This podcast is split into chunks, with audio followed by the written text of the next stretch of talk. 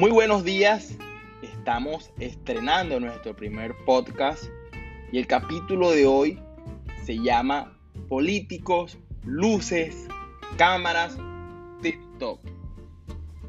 TikTok es la primera red social china con auge mundial.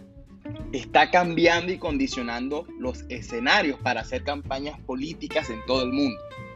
Esta red social, relativamente nueva, que comenzó siendo propia para los infantiles con bailes y retos, está imponiendo su propio juego en la forma de hacer campañas. Todas las redes sociales pasan por un proceso de maduración y TikTok no fue la excepción. El proceso consiste en el arribo temprano y exclusivo de los más jóvenes, luego con el tiempo poco a poco va llegando más público con sus distintas formas, pero siempre guardando el lenguaje establecido y distintivo de cada red social. Tal cual ocurrió con Facebook e Instagram, donde ya es normal ver a los mayores navegando con naturalidad. TikTok es una apuesta a la creatividad, a la diversión, al humor y a la innovación ingredientes importantes en la comunicación política y que hace rato dejaron de pertenecer a los espacios políticos tradicionales, que con discursos acartonados y desgastados hicieron de la política algo aburrido. Todo lo anterior sin mencionar los constantes hechos de corrupción, las inagotables crisis y las ya normalizadas fake news que contribuyen al desgaste de la política en sí misma.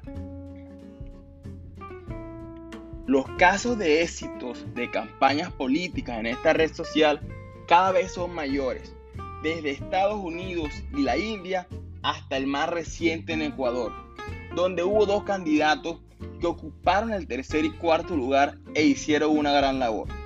Me centro especialmente en Xavier Gervas, quien se destacó pasando de ser desconocido a obtener más del 15% de los votos. Una proporción altísima y un trabajo loable, teniendo en cuenta muchos factores como la carencia de estructura nacional y poco reconocimiento público.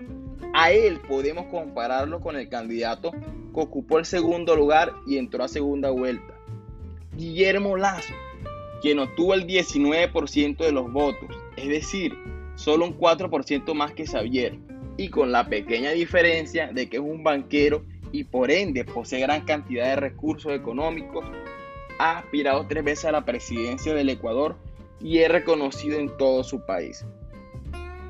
Precisamente a este último le costó adaptarse a estos nuevos códigos y se dio espacio en un nicho importante de jóvenes que terminó identificándose con el contenido fresco y diferenciador de Xavier Herbas. Como este caso, seguro habrá muchos más alrededor del mundo. Recordemos que lo que impera es la actividad estratégica y profesional, más allá de hacer presencia en una red social solo por simple moda y dejarse llevar por la intuición. Son muchos los aspectos favorables que tiene TikTok y que la convierten en una herramienta fundamental y necesaria. Ventajas como la posibilidad de llamar la atención y presentar el contenido político en un empaque atractivo y natural. Requisito indispensable ante los miles de anuncios a los cuales estamos expuestos diariamente en las redes sociales. La emocionalidad que impregna cada canción, los emojis, la fácil viralización y pasar del contenido perfectamente producido a lo cotidiano y espontáneo. Aproximadamente un 41% de los usuarios de TikTok son jóvenes, entre 16 y 24 años, y más del 30% entre 25 y 35 años, lo que indicaría lo relevante que es participar y construir estrategias efectivas en esta red social, construyendo contenido y hablando en el lenguaje político de los más jóvenes, que a su vez son los más desinteresados de la cosa pública.